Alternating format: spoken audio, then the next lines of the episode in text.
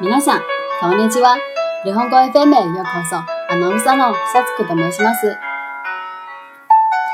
幸せに生きたかったら、感謝の気持ちが一番。幸せに生きたかったら、感謝の心を忘れないことが一番だと思います。上がっているけど、ちやほやされると、すぐ天狗になってしまうという人は、自分にある能力を自分のものと勘違いしているせいではないでしょうか。これは仕事に限らず、家庭的なことから趣味や特技に至るまで、他の人よりうまくできたり、早くできたりして、周りの役に立つ能力すべてに言えます。それについて私はこう考えています。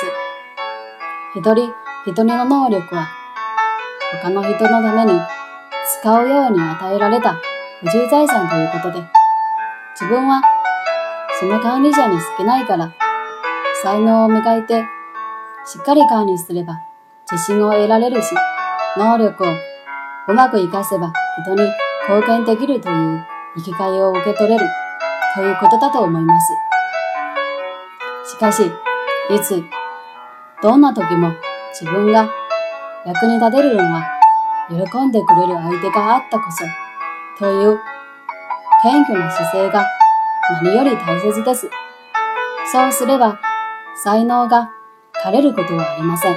何しろ、宇宙が財産ですから。以上です。ご清聴ありがとうございました。